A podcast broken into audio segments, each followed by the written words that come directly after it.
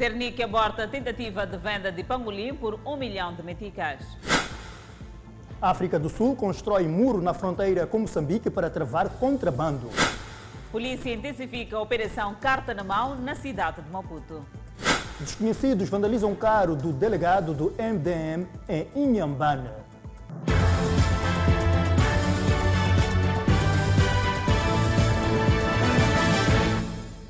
Olá, muito boa noite. Estamos em direto e em simultâneo com as redes sociais. O Serviço Nacional de Investigação Criminal abortou hoje uma tentativa de venda de pangolim Adelaide.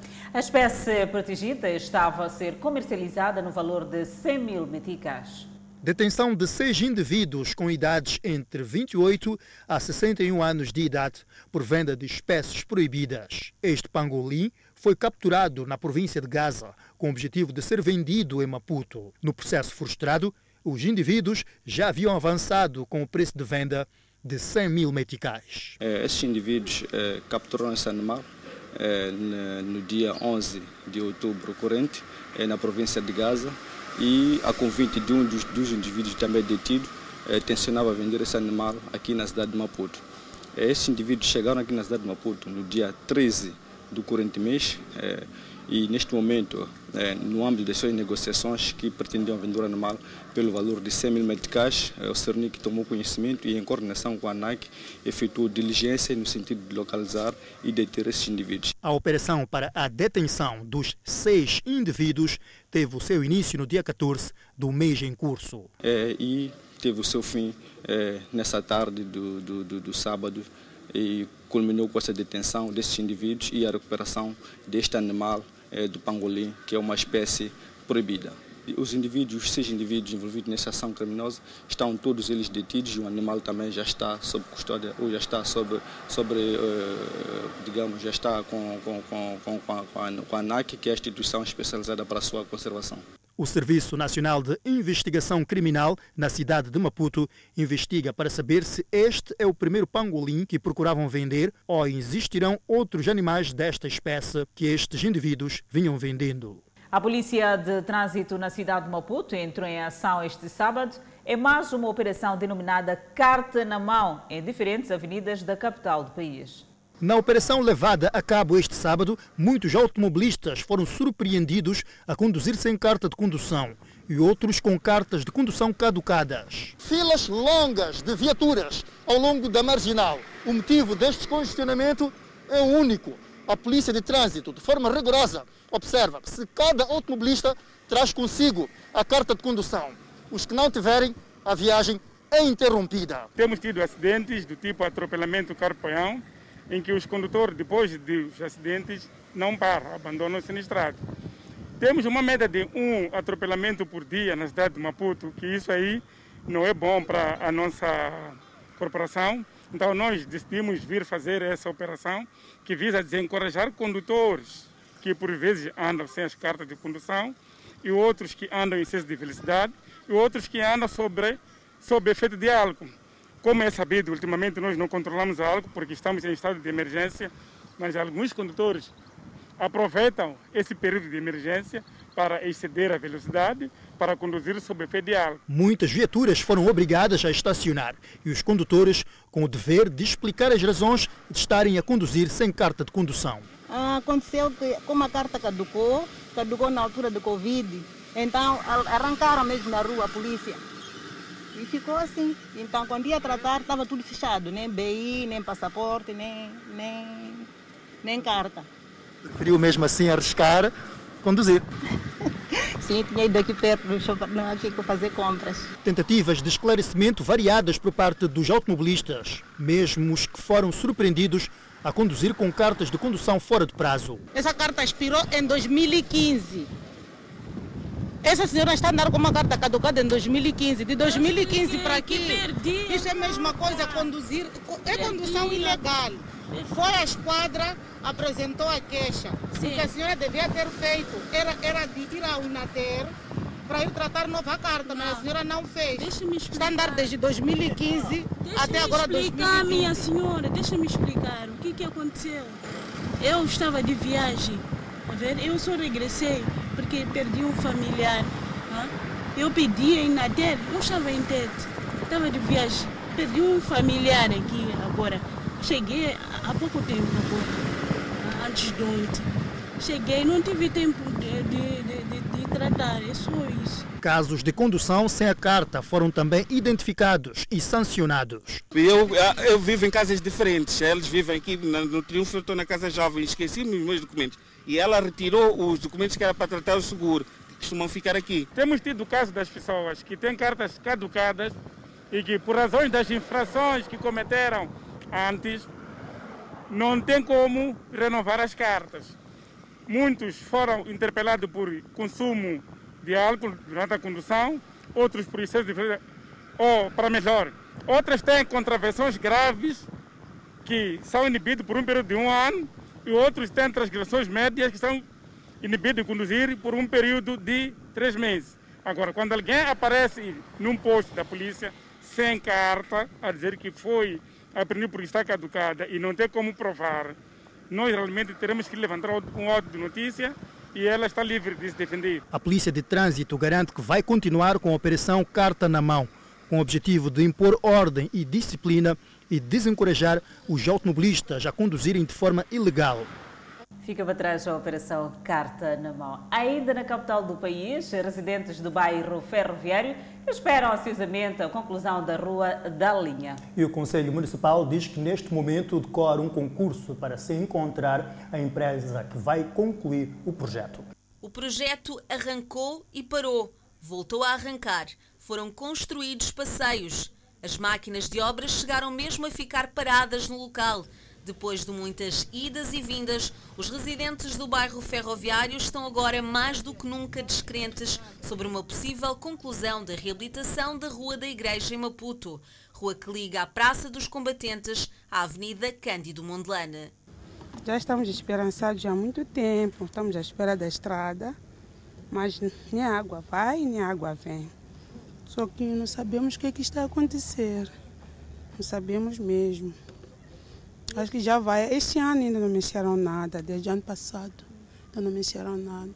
No local, ferros na berma, alguns já vandalizados. Buracos e mais buracos obrigando os automobilistas que com frequência passam por aqui a gastar dinheiro mensalmente no arranjo das suas viaturas.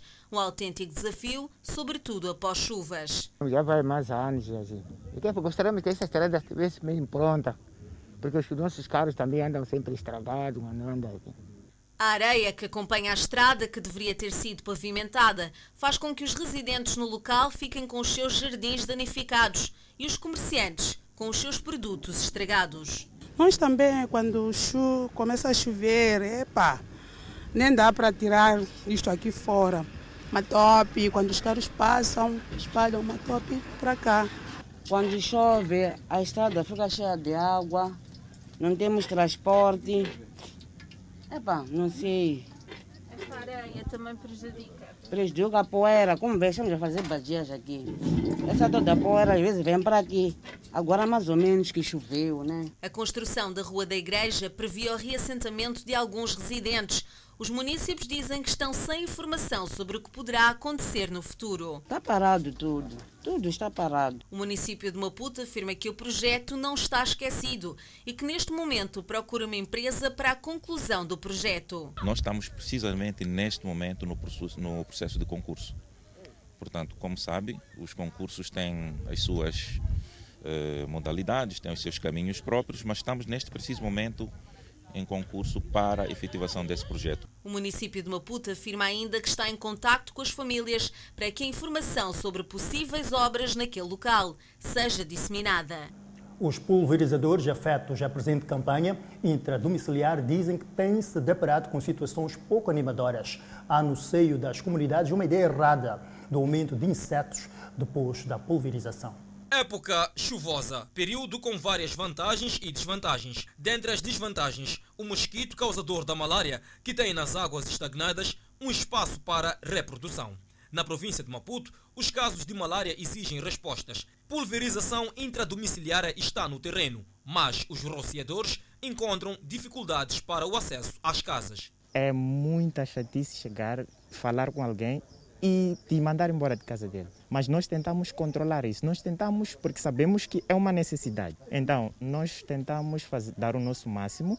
Embora a campanha seja desencadeada no interior das casas, há também algumas dicas gerais para serem consideradas para ambientes externos. Quanto à pulverização, não mais. Dando conselho à pessoa passar a cuidar melhor da sua casa, tirando a água, eh, tirando as ervas que enchem a casa, que crescem de tal forma a, a condicionar com que o, o mosquito se reproduza lá, mas pulverizar fora não pulverizamos. A diretora dos Serviços Provinciais de Saúde diz ser importante o papel dos chefes dos quarteirões e líderes comunitários na sensibilização dos residentes das zonas contempladas na campanha. Há muitas famílias que ainda rejeitam pulverização, sobretudo em áreas urbanas que é o caso da Matola, uma parte de, de e a área urbana da Manhissa. Estamos a ter algum tipo de dificuldade. Outra dificuldade também é que a equipe vai, portanto, combina-se e a equipe vai lá à casa e não encontra ninguém. É uma situação difícil. É desta forma que a campanha de pulverização intradomiciliária acontece. Os pulverizadores explicam que nem sempre têm tido a sorte de serem bem recebidos. Dentre os vários motivos, os proprietários alegam a proliferação de insetos com destaque para baratas no período pós-pulverização. Nesta casa, todavia, os pulverizadores foram bem recebidos para mais um dia de trabalho. Mas existem algumas famílias que acabam não concordando, não sei os porquês, né? mas acredito que deve haver uma mudança porque é uma necessidade. Não só por causa da produção do mosquito, daquilo mais acolá, mas a manutenção da saúde, eu acredito que esta, esta caminhada é muito necessária apelava mesmo que, que aceitassem, não é? Porque é aquela coisa, tem que armar ali, ali, acolá, mas é para um bom, é, um, é para um bem, bem comum e a sociedade, o Ministério da Saúde também agradece muito por causa disso, porque é, vai evitar muito, muitas taxas de várias coisas, de doenças, mortalidades e por aí fora. As autoridades da província de Maputo indicam que este ano houve redução no índice de infecção e mortes causadas por malária, se comparado ao homólogo período do ano passado. O município de Maputo tem investido na compra de mais meios de transporte para melhorar a recolha de resíduos sólidos.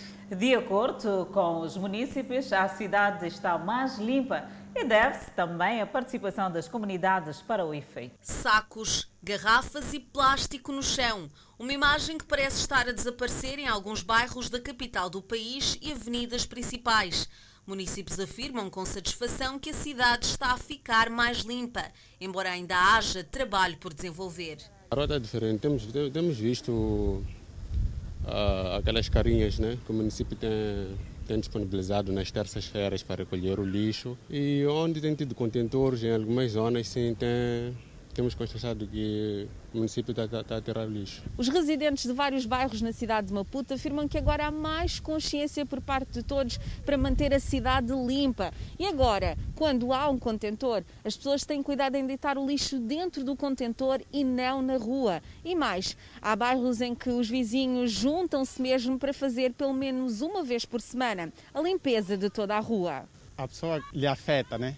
Digamos, quando a ter uma garrafa. A pessoa sente mais responsabilidade de que aquela garrafa, para além de é, prejudicar o próprio meio ambiente, existe lá carros que podem passar, então podem, por algum momento, ar, ar, arrebentar com os pneus, né? Os residentes de alguns bairros na cidade de Maputo mostram exemplos de boas práticas, visando inspirar os demais.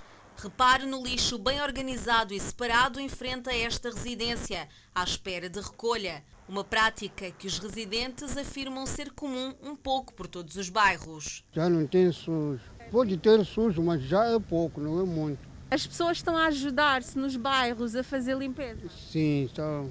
O Conselho Municipal de Maputo afirma que tem contratos efetuados para a recolha secundária do lixo, mas a par disso, está a reforçar a sua fiscalização, comprando meios de transporte para cobrir todos os distritos municipais, entre outros projetos e também melhorar o sítio aqui da deposição, porque à medida que o consumo cresce, a população também ganha o hábito de usar os contentores, o volume de resíduos que vem aqui para a lixeira vai, vai crescendo. Portanto, temos que melhorar para que não voltem a acontecer os incidentes que aconteceram em 2018. O município louva ainda a iniciativa das comunidades, sobretudo a participação da camada mais jovem, que tem se empenhado voluntariamente na recolha de resíduos sólidos. Respeitamos notícias ligadas à criminalidade. Um homem escapou morte por linchamento no bairro 25 de junho, vulgo Chopal. O indiciado teria violado a própria filha de 12 anos. Uma convulsão popular no bairro 25 de junho, em Maputo. Motivo: tentativa de linchamento de um cidadão de nome Emanuel. O homem de 70 anos é acusado de violar repetidas vezes sua filha de apenas 12 anos. Manuel assassino vive violando suas filhas. Na última quinta-feira, violou a filha. Nós não lhe queremos aqui na zona, de tal forma que já preparamos a lenha, está aqui. E até os meninos tiraram o pneu, estava também aqui. A história macabra teria sido revelada pela própria menor e denunciada à família pela esposa do indiciado. Já daí é na hora que já eu fiquei chateado. Saí, fui no T3, fui explicar essa mãe dela, depois saí, fui no T3, ali no mercado do T3, tem um tio dele, eu lhe expliquei. Aliás, a união de factos entre o indiciado e a mãe da vítima resulta de uma relação extraconjugal. Ela já foi nora do atual marido. O que está a acontecer exato aqui dentro desta família é porque este pai, este pai aqui nós crescemos a saber que ele dorme com as filhas. Então, ele teve a, o primeiro lar, então dormiu com as duas, as três filhas foram-se embora. As mulheres e as filhas acabaram indo embora. Voltou a buscar a segunda mulher, voltou a dormir com a, a, a, a filha. E o filho também insulcidou-se naquela árvore ali por ter dormido com a, mulher, que a esposa era esta do, do, do, do filho. E ela confirma. Por que morreu teu marido? Sucedeu-se. Hã? Ciúmes. Sucedeu ciúmes. Ciúmes. Ciúmes de quê? De ver eu ser marido já do pai dele. A história do suposto assassino Manuel, tal como é tratado na zona, já conta décadas. Para a vizinhança, a suposta violação da filha mais nova foi a gota que fez transbordar o copo. O suposto caso de violação sexual da menor de apenas 12 anos e que é filha teria acontecido na última quinta-feira por volta das 12 horas. Chegou a ser detido, mas ele acabou recebendo soltura. Documento 15 mil para os vizinhos, o que criou revolta popular. Nós queremos justiça. Ele que sai daqui do bairro aqui. Nós já não precisamos dele, porque vai incentivar a nós também, nossas filhas. Não, está errado. Até nossas filhas das nossas vizinhas aqui têm medo de sair de casa. Um cidadão foi detido pela PRM em Dondo, província de Sofala, quando tentava efetuar o pagamento de energia com um cheque falso avaliado em mais de 400 mil meticais. Foi num dos postos de venda de energia denominado Cardelec dos serviços pré-pago da EDM que o referido cheque falso acabou por ser descoberto. Na altura, foi solicitado o cidadão que portava o referido cheque a aguardar enquanto solicitava-se a chegada das autoridades policiais. Foi possível proceder à neutralização deste indivíduo e ainda tanto a apreensão do cheque eh, sem provisão. Há que referenciar que junto ao Cernic, após a admissão deste indivíduo, ainda prossegue eh, diligências com vista à relação do outro indivíduo, de tal forma que desativemos todo esse esquema e teremos de circulação indivíduos que se dediquem a este ato criminal. José Francisco, de 30 anos, que diz tratar-se de um taxista inocente, afirmou que respondeu ao pedido do seu cliente para compra de energia e só ficou a saber que o cheque era falso nas instalações de eletricidade de Moçambique. Eu, quando cheguei no, no, onde se paga aqui direito, entreguei aquelas coisas que ele me deu. Aquelas donas receberam. Quando receberam, disse, aguarda pouco aí. Eu fiquei a aguardar, começaram a bater no computador. Da disse, senhor, fica a aguardar um pouco. Guardei aí. Foram dentro, quando foram dentro daí me chamaram. Tipo, senhor, senta aqui. Eu sentei. Disse, quem te mandou isso? Eu disse, é um senhor que me mandou. Eu não sei de nada. Vocês podem me prender, podem cumprir na prisão, mas eu sou inocente, não sei de nada. Eu sou polícia, não sei de nada, estou a falar de você. O indiciado disse que nas instalações da eletricidade de Moçambique, onde teria sido neutralizado por funcionários desta empresa, tentou por diversas vezes estabelecer contato com o proprietário do cheque, mas este não se fez presente. Mandei mensagem para ele, senhor, está a ser solicitado aqui na IDEM, por causa dessas coisas que você me deu. Ele disse, eu agora estou muito ocupado, mas estou a vir. Tá, ficamos aí à espera dele. Ele não chegou de aparecer. Tantas mensagens que nós mandamos para ele, não apareceu. No distrito do Dondon, em Sofala, As autoridades estão a trabalhar com vista a neutralizar o referido cidadão, que é apontado como sendo o orquestrador deste plano. Segundo as Nações Unidas, há mais de 340 mil deslocados internos em campos de acomodação em Moçambique e só na província de Cabo Delgado tem 250 mil. O número total de deslocados internos em Moçambique ascende a 345 mil, a maioria em Cabo Delgado, segundo o Escritório das Nações Unidas para a Cooperação de Assuntos Humanitários. A situação humanitária na província de Cabo Delgado deteriorou-se devido à violência perpetrada pelos terroristas naquela província. A coordenadora residente das Nações Unidas fala do contributo das Nações Unidas nesta luta. O contributo das Nações Unidas nesta situação é um contributo humanitário para apoiar as populações deslocadas e as populações uh, acolhedoras. É um contributo que, que sigue ou que apoia os planos das instituições uh, locais e nacionais do país. E recentemente, a ativista social Graça Machel sugeriu que os deslocados vítimas dos ataques em Cabo Delgado sejam dotados de habilidade e recursos, com vista a reiniciarem a vida de forma autónoma. Aproxima-se a época chuvosa, mas o trânsito no troço Memba, Alto Lúrio, Mazua, na província de Nampula, continua parcialmente interrompido. É verdade, Adelaide, e as pontes que permitiam a ligação foram destruídas pelo ciclone Kenneth. A zona norte foi no passado recente investigada pelos ciclones Shida e Kenneth, que provocaram a destruição de várias infraestruturas sociais e econômicas. Pouco tempo depois dos ciclones, teve lugar a Conferência Internacional de Doadores, onde o Banco Africano de Desenvolvimento prometeu apoiar o governo do nosso país em 7 milhões de dólares norte-americanos para a reconstrução pós-ciclones. A substituição das 10 pontes destruídas ao longo da estrada Memba, Alto Lúrio e Mazua, na província de Nampula para metálicas, estavam na agenda. Nós aguardamos a, a chegada de pontes metálicas. É verdade que este, este assunto já foi tratado há bastante tempo, eh, os pagamentos já foram feitos. Eh, acontece que há aqui questões, eh, portanto, mais administrativas, que é preciso conjugar o, o contrato que nós celebramos com este fornecedor, que foi um contrato de empreitada, mas afinal de contas o, o, o trabalho em si não é de empreitada, é de fornecimento das pontes. Portanto, houve aqui um período de ajustar esta contratação, por forma que o, o fornecedor nos Estados Unidos da América, portanto, sentisse confortado com o, o, o contrato firmado. As pontes já deveriam ter chegado ao país até julho ou agosto. Agora, o governo garante estar a fazer de tudo para receber as pontes ainda dentro deste ano. As pontes já estão eh, a ser, eh, estão a embarcar e se tudo correr bem, são 30, 45 dias, teremos estas pontes cá em Moçambique, portanto eh, acreditamos que em finais de novembro, em dezembro, já poderemos lançar estas pontes. Além da alocação das 10 pontes metálicas destruídas por ciclone Kenneth ao longo da estrada Memba, Alto Lúrio e Mazua, a via poderá beneficiar nos próximos tempos de obras de raiz no quadro do projeto de melhoramento de estradas rurais desenvolvido pelo governo. Organizações da sociedade civil e governo limparam este sábado a praia da Costa de Sol, na cidade de Maputo, uma ação que se inclui nas celebrações dos 75 anos das Nações Unidas. Numa altura em que se assistem a vários fenómenos que têm afetado o meio ambiente, torna-se urgente mudar de atitude para a preservação do planeta.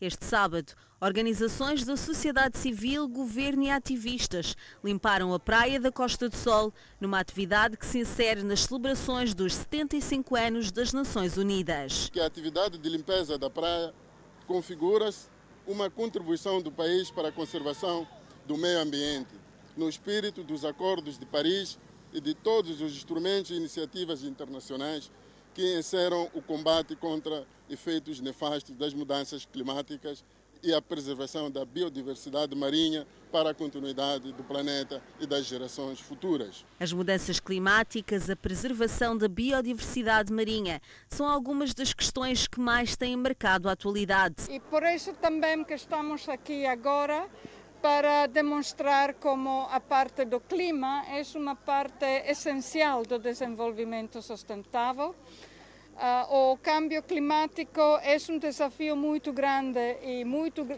tem manifestações muito fortes uh, um desafio muito grande para o desenvolvimento de Moçambique, como podemos ver com os ciclões Idai e Kenneth. Da praia da Costa do Sol foram retirados sacos de plástico, garrafas tampas e vidros. E de sacos cheios contendo vários resíduos sólidos. O grupo saiu da Praia da Costa do Sol com a sensação de dever cumprido. No entanto, querem passar a mensagem para todos os municípios que só preservando a praia, limpando a praia, é que é possível preservar o meio ambiente. Portanto, nós teremos um ambiente mais saudável, teremos um ar mais, mais, mais menos poluído, teremos a reprodução das espécies marinhas, porque os resíduos sólidos que nós tivemos aqui a, a, a, recolher, se ficarem aqui, vão poluir o mar e por aí impedir, vedar aquela que é a reprodução das espécies marinhas. Estima-se que cerca de 85% de todo o lixo encontrado nos mares e oceanos é composto por sacos de plástico. Os oceanos cobrem cerca de 70% da superfície do nosso planeta e há lixo praticamente por toda a parte. Especialistas afirmam que até 2050 os oceanos poderão conter mais plástico do que peixes. Movimento de celebração uh, dos 75 anos das Nações Unidas, onde a limpeza é destacada. Retomam segunda-feira as aulas presenciais da décima classe em todo o país. Os alunos das cidades de Maputo e Matola dizem-se preparados. É mais uma etapa de retoma na segunda-feira alunos da décima classe em todo o país devem regressar às aulas presenciais. O reinício é antecedido pela nova composição das turmas. Afinal, a Covid-19 impõe redução do número de alunos por turma. Na escola secundária da Matola, momentos depois de consultarem as listas, os alunos mostravam-se satisfeitos. Não foram fáceis, mas com as fichas que adquirimos na escola, podemos nos adiantar para estudar em casa à espera das, da abertura da escola. Mas agora também entenderemos melhor a matéria das fichas com a ajuda dos professores. Para além das máscaras, outras medidas já são do domínio dos alunos. Manter o distanciamento, lavar sempre as mãos. Sabe que não pode abraçar nem apertar a mão do colega? Sim, sim, sim. sim. Se tiver que cumprimentar, como é que vai fazer? Ah, Está preparado? Sim, sim, tudo. O cenário calmo denuncia, sábado. Entretanto, é já no dia 19 de outubro que por este portão passarão centenas de alunos da 12ª e décima classe. O segundo grupo retoma só na segunda-feira, sendo que o primeiro já está em aulas. Os alunos dizem que a expectativa é grande, uma vez que estudar em casa é diferente do cenário vivido dentro das salas. A expectativa é de voltar a estudar e Recuperar o tempo perdido? Sim, recuperar o tempo perdido com os meus colegas, as saudades que eu sentia dos meus colegas outras coisas, estudos, professores. Entretanto, os pais encarregados de educação mostram-se preocupados. Yeah, um pouco preocupante, né? Como os números continuam subindo dia após dia. E eu acho que as escolas ainda não têm condições é, básicas para enfrentar esse, essa pandemia. Mas eu acho que o Ministério da Saúde está aí para vai, vai fazer qualquer coisa e pode, pode nos ajudar também em baldes, o que, desinfetante, essas todas as coisas para conseguirem não, as escolas não serem o foco de transmissão do coronavírus. Para os pais, os alunos da décima classe carecem de maturidade para lidar com o vírus. Então, como é essa classe que quer começar na segunda-feira, nós estamos a ver que essa classe é mais pouco embaixo. Hum. Tem criança que tem do, 18 anos, ou malta 16, que estuda no, no, ou décima classe. Mas é mais embaixo essa classe. Então, na opinião da senhora, não deviam voltar agora à escola? É pá, tem que parar um pouco. Mesmo com seis meses sem aulas, Marlene garante que vai passar de classe. Sim, sim, tenho a certeza. Próximo já está na décima primeira? Sim. Outros beneficiários desta retoma são os transportadores semicoletivos de passageiros e operadores de transporte escolar, que neste período somaram prejuízos avultados. Desconhecidos cercaram e vandalizaram a viatura do delegado do MDM na província de Inhambane. Da ação não houve vítimas humanas, nem feridos, apenas danos na viatura. Uma ação protagonizada por desconhecidos. Na noite de quinta-feira, atacaram e vandalizaram a viatura na qual se transportava o delegado provincial do Movimento Democrático de Moçambique, Arthur Faduco, que se encontrava no distrito de Mabote, numa missão política. E O MDM, nos seus trabalhos políticos, fez um plano de visita de todo o distrito para escutar os membros, para viver de perto aquilo que é a situação do partido nos distritos. Começamos por Govoro, Inhassor, Velanculos e era a vez de Mabote. Mas nos outros distritos nós chegamos de viver essas situações. Nesta situação, ou neste incidente que aconteceu em Mabote, não houve um confronto direto, porque aconteceu mais ou menos às zero horas do dia, do dia 15 de outubro. Perfurou-se o vidro do lado do motorista, como se fosse uma bala. Não sabemos que, que, qual é o instrumento usado. Também todos os pneus não tinham ar.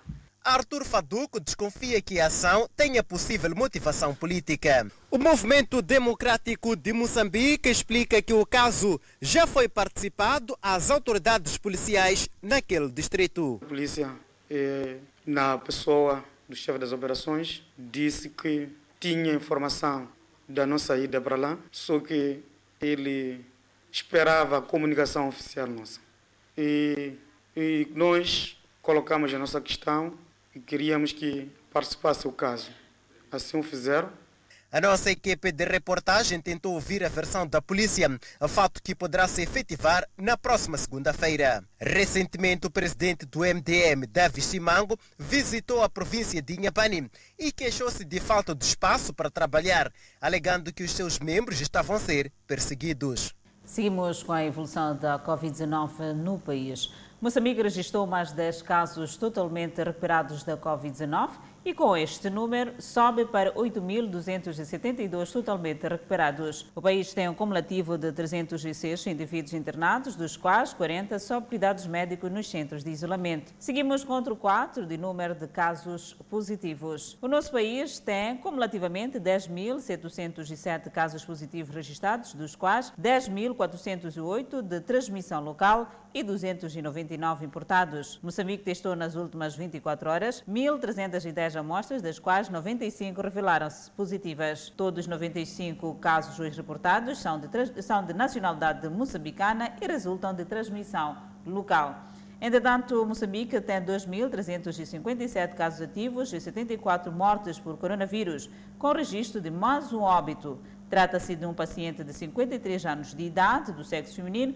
e de nacionalidade moçambicana, que evoluiu para óbito após agravamento do seu estado clínico. Em Angola, concretamente em Luanda, um homem morreu em consequência de uma explosão no interior do, apartamento, do apartamento, melhor dizendo, onde vivia com a família. José Abrante, de 58 anos de idade, esteve internado na UTI durante cinco dias em uma das unidades hospitalares de Luanda por conta de uma queimadura grave sofrida em consequência da explosão que aconteceu no interior de sua residência na centralidade do Sequele no passado dia 8 deste mês. Segundo informações colhidas durante o período que esteve no hospital, o quadro clínico do Sr. José inspirava muito cuidado e, inclusive, o mesmo já tinha sido submetido a duas cirurgias de restauração, mas que infelizmente não aguentou e acabou por perder a vida. O malogrado vivia com a esposa e os seus três filhos aqui na centralidade do Sequele desde o ano de 2013,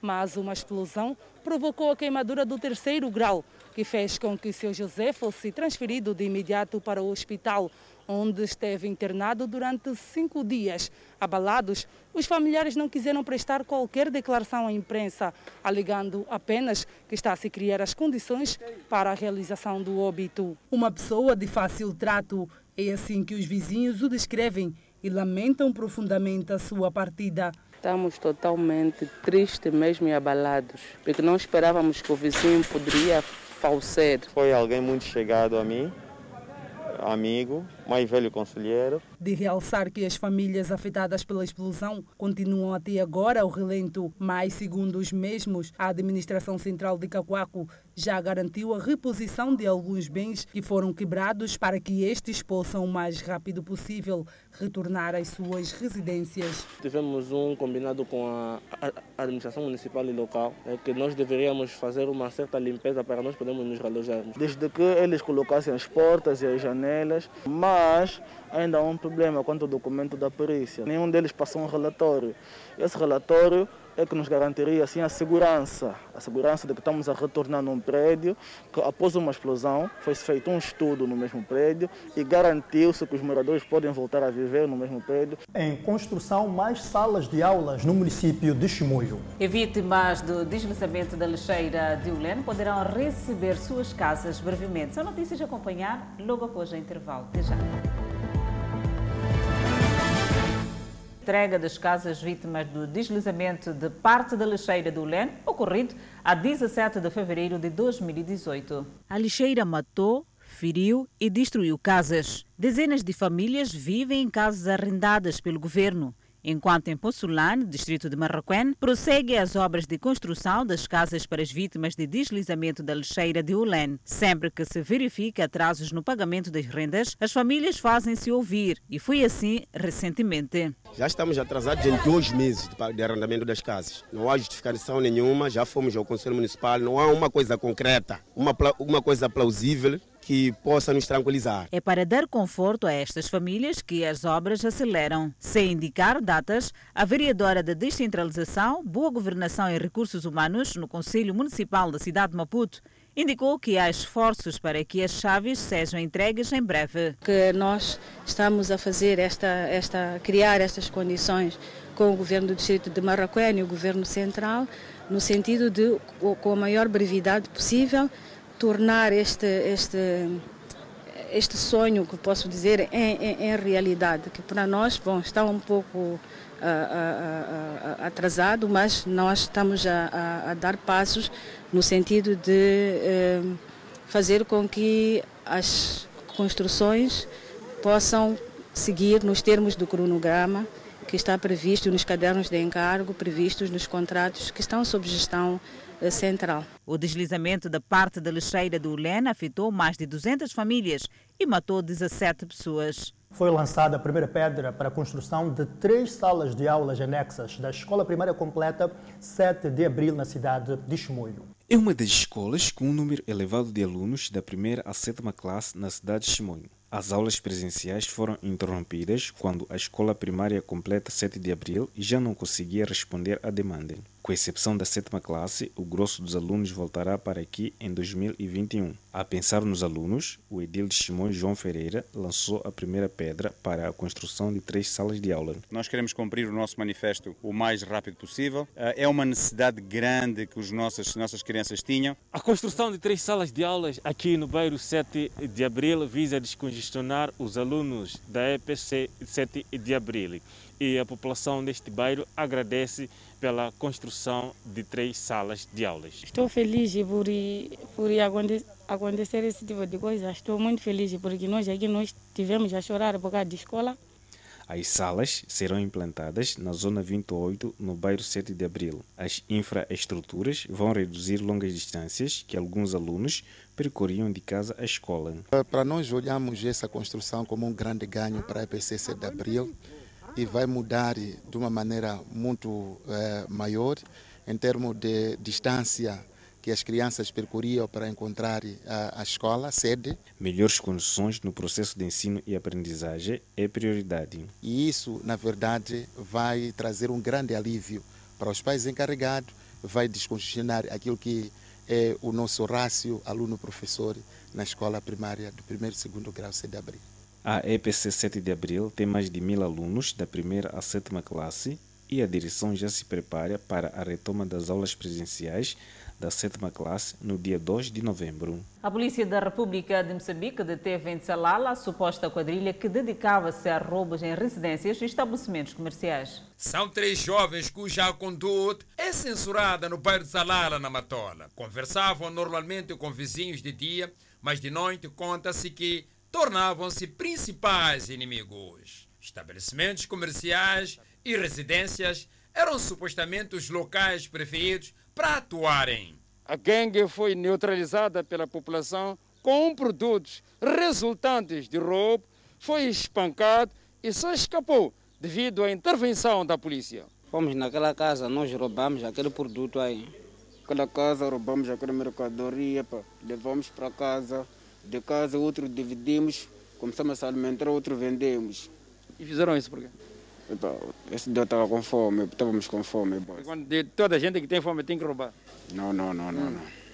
É só para encontrarmos assim. Quantas vezes vocês já encontraram na casa das pessoas o estabelecimento e levaram? Não, essa é a primeira vez. A polícia fala de uma quadrilha extensa e promete apresentar os outros membros da quadrilha nos próximos dias.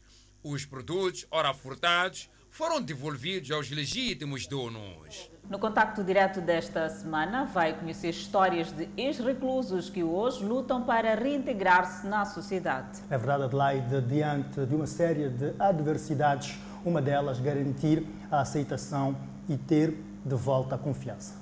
Um homem com um passado cruel, um passado repleto de atrocidades, chegou mesmo a matar quando esteve envolvido no mundo do crime.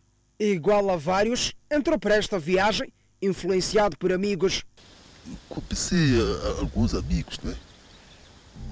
Na zona, né? Uns amigos que eles praticavam isso. Eu sem perceber que eles eram malandros, né? Epa, porque com eles, jogava futebol com eles ali, epa, no bairro. Mas tinha aquela coisa, epa, tínhamos que jogar com, com outro pessoal do outro, do, do outro bairro, né? Então tínhamos que contribuir umas moedas ali, para podermos jogar ali, para aquilo era, era aposta, mas epa, nós não tínhamos dinheiro. Mas, mas epá, como gostávamos de divertir. Um dos amigos ali disse, que vamos lá levar uma coisa, pai. Ele levou o relógio em casa do, do, do, pai, né, em casa, foi vender, pai, eu também levei uma coisa lá em casa. Epá, fomos vender, epá. Então fomos lá apostar, jogamos, que nos epá, perdemos. Então assim entrou o vício, pai. Roubava aqui e acolá coisas aparentemente leves. O mercado Estrela, situado na cidade de Maputo, era o destino de vários destes bens roubados na via pública e em residências. Fui entrar nos cigarros aí, pá, comecei a fumar. Então, epá, fiquei viciado. Então, pá, tive mais amigos, eu tive azar, tive mais amigos que eram grandes assaltantes aí. Né? Roubavam aparelhos, não sei o que, íamos vender, iam vender no estrela. Então, epá, convidaram também, foi entrei nesse, nessa onda, pá. Epá, uh, roubávamos e assaltávamos nas residências, não é? Levávamos lá para eletrodomésticos, íamos vender. Luís esclarece que a entrada no mundo do crime foi influenciada por vários fatores, dentre eles as condições financeiras da sua família. A morte do meu pai, quando eu tinha 25 anos, e o sofrimento pelo qual a minha mãe passou e enfrentou, foi desgastante. Talvez tenha sido por isso que eu acabei entrando no mundo do crime. Confessa que nunca deu tanto valor à escola. Tinha 21 anos quando foi preso pela primeira vez. Naquela altura, o rosto estava ainda sem barba e o pensamento fixo em festas e vida fácil. Eu, na verdade, meti-me no crime porque a escola não deu certo. Começámos com crimes pequenos, até chegar ao ponto de ter que usar uma arma para praticar os assaltos. É dos poucos, se não raro caso, de um ex-detento que dá cara e conta a sua história. Chama-se Aderto Alzira, tem 29 anos de idade. Que é de falar mostrando o rosto. Eu sei que muitos de vocês têm vergonha, é, pensam muita coisa, que é para amanhã eu vou aparecer na televisão, amanhã vão apontar é aquele que fez isto, mas aquilo. Mas por que que tu tens esta coragem de dizer, olha, eu quero mostrar o meu rosto, eu quero fazer perceber que é possível ter uma segunda chance, é possível mudar. Mestre, falando assim, para ser sincero, eu. Por que, que tenho coragem de mostrar o meu rosto? Porque eu aprendi uma coisa com Deus. A vergonha, praticamente, do diabo. Encontramos-lo no terminal de transporte de passageiros, situado no bairro Museu, na cidade de Maputo. Hoje, apostou na atividade de cobrador de transporte de passageiros, mas antes. Eu vivia no mundo do crime. É, isso aí foi através de uma amizade. É, um amigo meu me convidou a gente passear. Aí quando não passeamos, é quando ele trouxe uma proposta para mim. Proposta que viria mudar completamente o seu ser e a postura que durante muito tempo o jovem carregava. A proposta seria mergulhar no mundo do crime. Ele se abriu comigo. Tudo bem? Ele disse ele tem uma arma. Então, ele falando da arma, colocou a proposta tipo, podemos fazer assalto. E porque queria ganhar a vida facilmente, envolveu-se neste mundo. O contacto direto desta semana está imperdível, Edson. É verdade. E acompanhe no próximo bloco o suspeito de assassinar sua namorada na África do Sul. A população da província da Zambésia beneficia-se de mais uma unidade sanitária. Vamos ao intervalo, voltamos com mais notícias. Até já. Pelas autoridades para criarem os seus próprios meios de sustento. São famílias provenientes de distritos de Cabo Delgado, alvo das incursões armadas protagonizadas por terroristas. O governo concedeu-lhes terrenos e estão agora a erguer novas habitações na aldeia de reassentamento de Marupa, distrito de Chiure. É o renascer da esperança de quem viu todos os seus pertences destruídos pela ação dos insurgentes. Faço jardim, mas machamba, já consegui todos. Jogar só com essa casa. Também queria procurar machamba para, para pôr comida para comer. Quero que volte para fazer e estou trabalhando machamba. Som, ainda não temos materiais São famílias que tentam reerguer a sua vida depois de ter abandonado os locais de origem devido aos ataques armados. Estão na aldeia de Marupa, aqui no distrito de Chure, a erguer as suas casas na aldeia de reassentamento, mas pedem, portanto, auxílio em material de construção, assim como a criação de condições básicas, de modo que a sua vida, portanto, reinicie neste local. Tem água, aqui não tem água, muito essencial. Aqui no chove não temos lenha, coisa, bambu. Querem ser ajudadas para conseguirem material de construção? Sim. A ministra da Administração Estatal e Função Pública, que escalou esta quinta-feira a aldeia de Marupa, pediu às famílias para usarem racionalmente os novos espaços concedidos pelas autoridades para criarem os seus próprios meios de sustento. Esperamos que vocês possam ajudar o governo que já está a vos ajudar, compreendendo que não podem viver só de ajuda, receber óleo, receber sabão, receber lona, receber açúcar, receber arroz, não pode ser para toda a vida. Agora o governo está à procura de espaço para Machamba, já está a fazer, portanto, uh, está a dividir os talhões. Os ataques armados que assolam alguns distritos de Cabo Delgado deixaram, entre várias consequências, perto de 6 mil funcionários públicos na situação de deslocados. A governante falou sobre o tratamento que os referidos funcionários têm tido em locais onde se encontram alojados. Esses funcionários, alguns estão organizados de modo a continuarem a trabalhar, mas olhando para o seu distrito. Quer dizer, é como se aquele distrito temporariamente tivesse sido deslocado, exatamente, translocado. Então, aí mesmo onde estão, há atos que podem continuar a praticar para assistir o distrito. Durante a visita à aldeia de Marupa, Ana Comoana ofereceu material de construção, gêneros alimentícios e vestuário às famílias deslocadas. Uma jovem de 34 anos de idade perdeu a vida na vizinha África do Sul, supostamente estrangulada pelo ex-parceiro.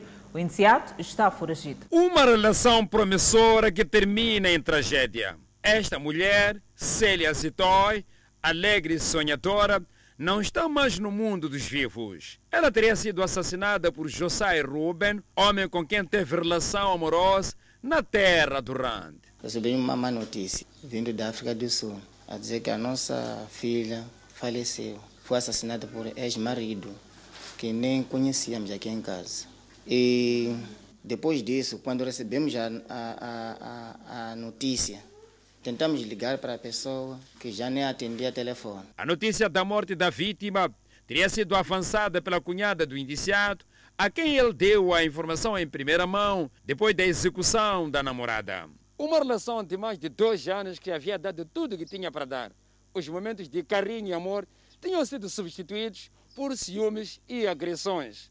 Por isso mesmo, a vítima decidiu abandonar o namorado e arrendar outro local para ter um pouco de paz. E foi nessa casa que o indiciado, por volta das 17 horas da última segunda-feira, entrou e estrangulou-a. Ele sufocou, até meteu um, um vasilap na boca e depois sufocou no pescoço. É isso que a polícia, quando chegou ali, conseguiu saber do que, que, ela, o que, que ele fez. Tudo indica mesmo que o crime foi motivado por ciúmes. Vinha, ameaçava, não sei o quê, e dizia de que ia matar. Então o que, que nós dissemos? Falamos com ele, tentamos falar com ele para ele voltar para casa, porque isso já não dava mais jeito. Porque nós dissemos que esse vai te matar. Se você não voltar, volta, porque isso que você está a dizer é perigoso, é grave. A irmã da vítima diz que o indiciado chegou a usar o telemóvel da finada para enviar mensagens. Me mandou mensagem às 20 a me cumprimentar. Normalmente eu pensava que era que fosse ele. Oi amor, tudo bem? Eu estou bem. É quando ele pergunta por que já. Eu disse, estou bem. E tu, novidades, não respondeu mais e faz uma revelação. Ele já nos contou com a minha irmã, essa falecida, que ele já saiu por ciúme, já saiu, voltou aqui, bateu a esposa. Depois não dormiu, ele bateu com ferro, depois saiu, voltou para ficar de sul. Pai da vítima exige a justiça e disse decepcionado com a família do indiciado. É muito triste e estamos a tratar como pode voltar para casa para a gente enterrar. Mas a família, pelo menos, ia aproximar. Não é problema, eles não são culpados. Mas primeiro já aproximar, mas quando ligaram para eles, disse que pá, nós não sabemos disso, não conhecemos. Já, já. O homicídio já foi participado também na polícia moçambicana e decorre neste momento, tanto em Moçambique quanto na África do Sul, uma ação da caça ao homem. Situação complicada com a entrega de um novo centro de saúde à população de Nangoma, no posto administrativo de Curumana, no distrito de Mulumbo. Deixa de percorrer mais de 47 quilómetros para ter acesso aos serviços de saúde na província da Zambésia. Maria Antônio faz parte de muitas outras mulheres que, para ter acesso aos serviços básicos de saúde ou mesmo em trabalho de parto, percorriam longas distâncias. Ela diz que parte da população recorria ao vizinho Malawi para ter acesso aos serviços sanitários pelo fato da localidade estar próxima daquele país. Já não vai no Malawi, só Mulumbo, Milange, Gurué, para vender milho, ou o que, feijão buer, feijão o que, doente, todos. Já mudou. A situação agora estava bem mesmo. Enquanto percorriam o caminho, algumas mulheres entravam em trabalho de parto a caminho do hospital. Quando criança fazer doenceira aqui, não chegar no Mulumbo, estava a morrer no Sassa, na estrada. Não, não, não, nada, não pode sair, estava a morrer. Com malária, com febre, com coluna, aquela, aquela doença. Sim, estava mal.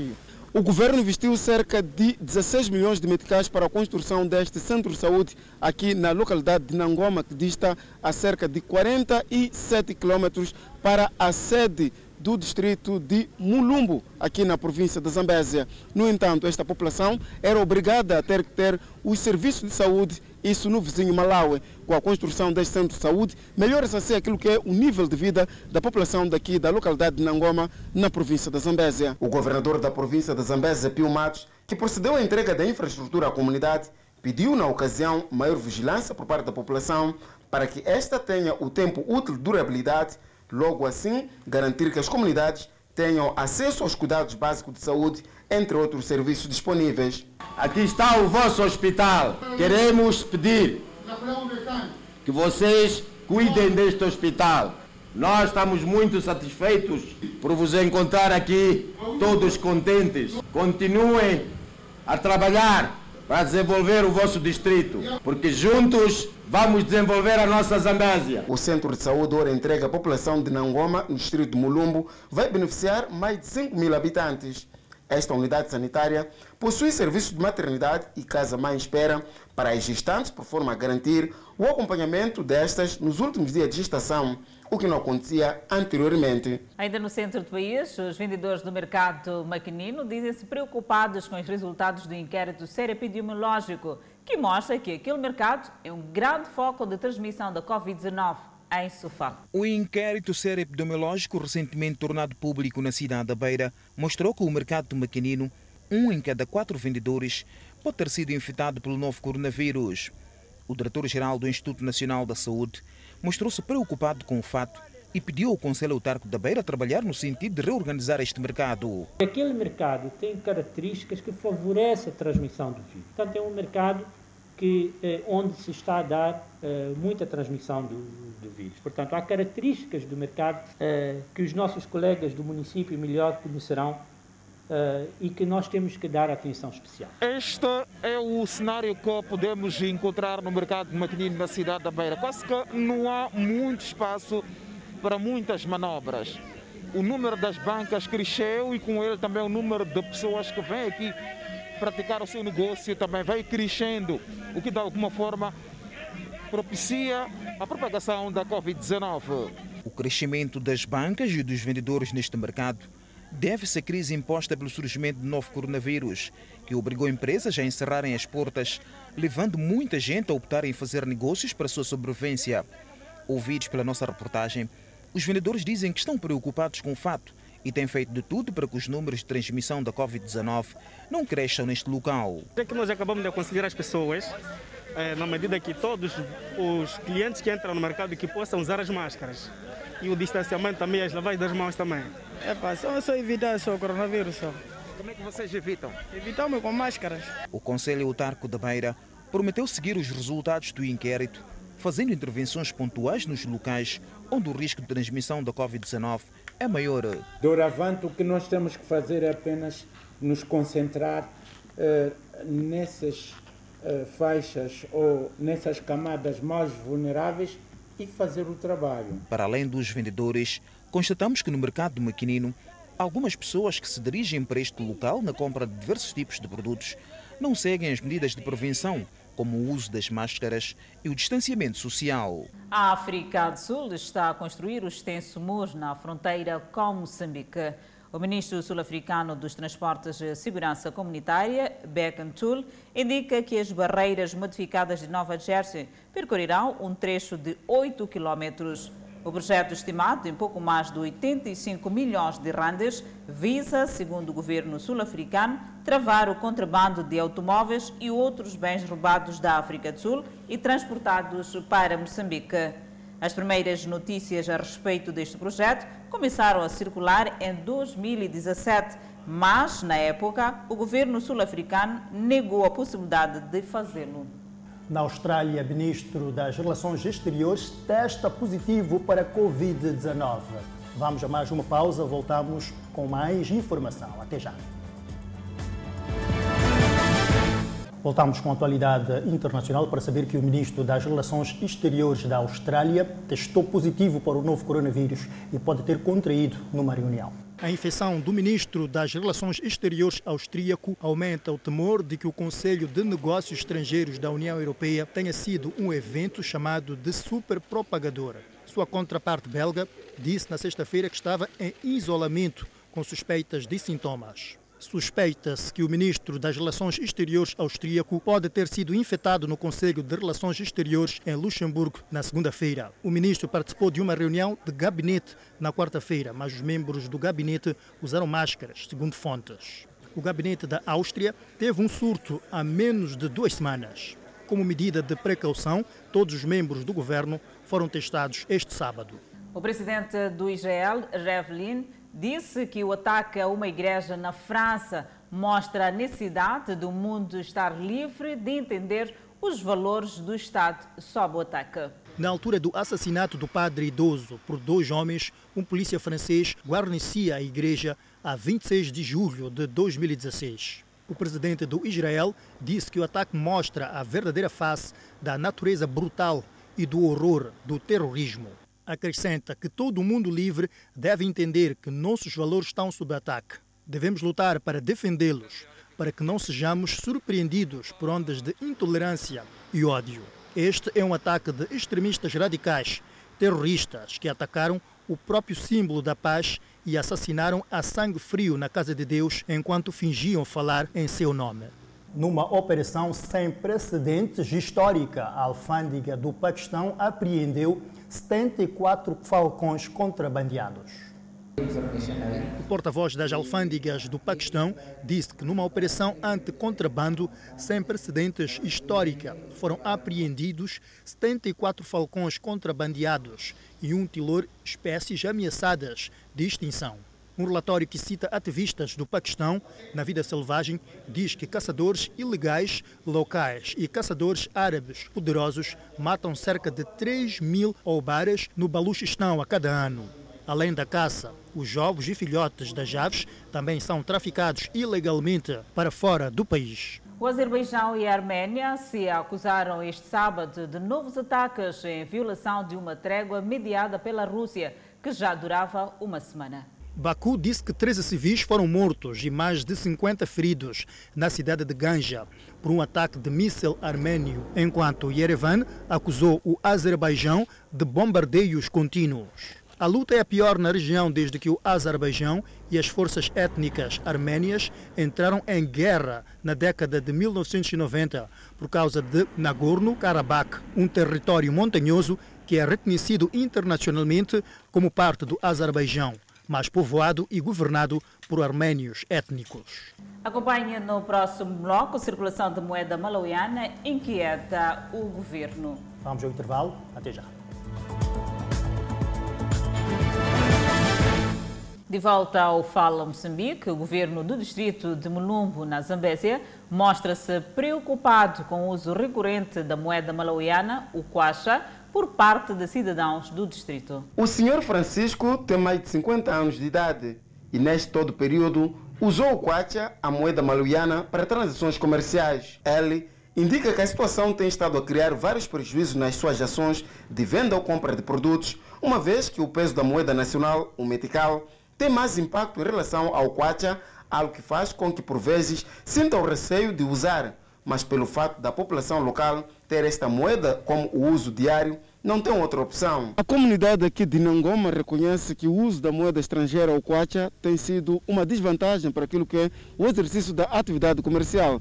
No entanto, segundo eles, Aqui, quando se faz um comércio de diversos produtos, ou seja, o milho, amendoim, entre outros, quando é moeda nacional, há muita rentabilidade, diferentemente quando acontece quando o mesmo produto é comercializado em moeda estrangeira, nesse caso, o kwacha. Uma pessoa, quando leva uma coisa com milho ou amendoim, vender com meticale, mesmo uma pessoa uh, ganha uma, uma qualquer coisa que chega. Quando for em kwacha? Em kwacha não chega nada. O governo local afirma que tem estado a levar a cabo várias ações de sensibilização por forma a desencorajar o uso do kwacha malauiano e o foco tem sido mais para os comerciantes que são os que têm estado a transicionar a moeda. Porque sabe-se que bom, kwacha realmente não é a nossa moeda.